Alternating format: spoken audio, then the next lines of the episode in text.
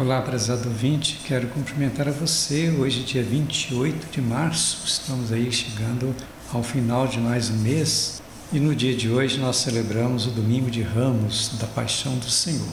Hoje a gente inicia propriamente a Semana Santa. Apesar da gente estar vivendo toda essa crise, essa situação de pandemia, inclusive com as igrejas fechadas ainda no dia de hoje, que aqui na Arquidiocese de Uberaba a gente vai voltar às celebrações presenciais a partir agora do dia 1 na quinta-feira santa. Mas hoje, domingo de Ramos, eu queria eu quero é, comentar e conversar um pouco com você sobre alguma coisa assim importante nesta abertura da Semana Santa.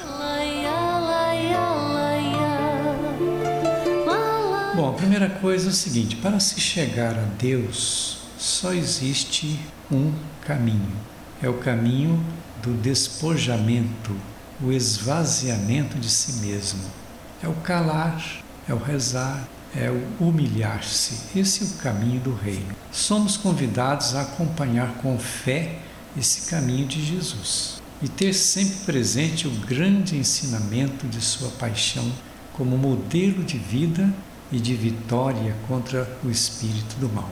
O grande destaque da paixão que a gente vai vivenciar durante essa semana, que tem início com a celebração de hoje, com a entrada triunfante de Jesus em Jerusalém, e que continua durante a semana é a obediência confiante de Jesus no Pai.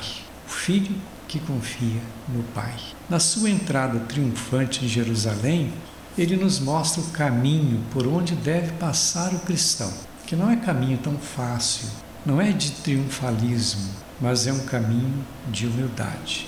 O triunfalismo apresenta falsos comprometimentos falsos gestos e falsas palavras que não passam pelo caminho da cruz.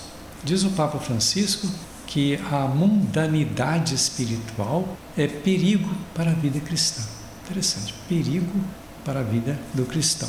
Na entrada triunfante em Jerusalém, o povo gritava, aclamando Jesus como rei e como Messias. Os fariseus pediram ao povo para calar.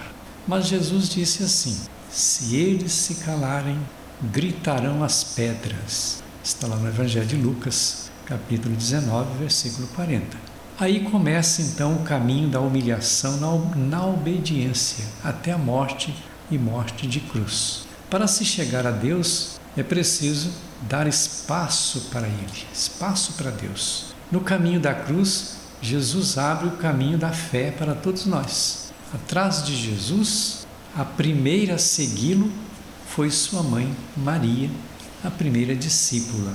Pelos mesmos caminhos de sofrimento também percorreram e percorrem os santos. É somente por essa estrada que conseguimos chegar à ressurreição. Com Jesus, Maria também soube calar diante do, do triunfalismo passando pelo caminho da humilhação e da obediência. Também os santos passam por esse caminho. Toda essa realidade da vida de sofrimento de Jesus é uma provocação para todos nós que buscamos uma vida de perfeição. Não podemos ter medo de seguir Jesus Cristo no caminho da cruz. Quer dizer, não ter esse medo. E o medo é que nos distancia, às vezes, do compromisso.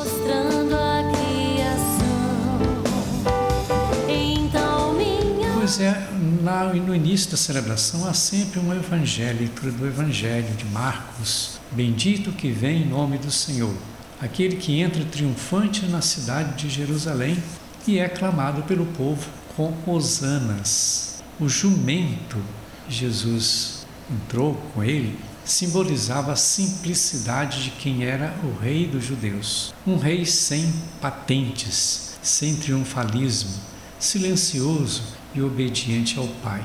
Depois da primeira leitura de Isaías, não desviei meu rosto das bofetadas e cusparadas. Sei que não serei humilhado. Jesus tinha consciência da sua missão e das consequências de tudo que estava por acontecer. Por isso colocou tudo nas mãos do Pai num total gesto de humildade.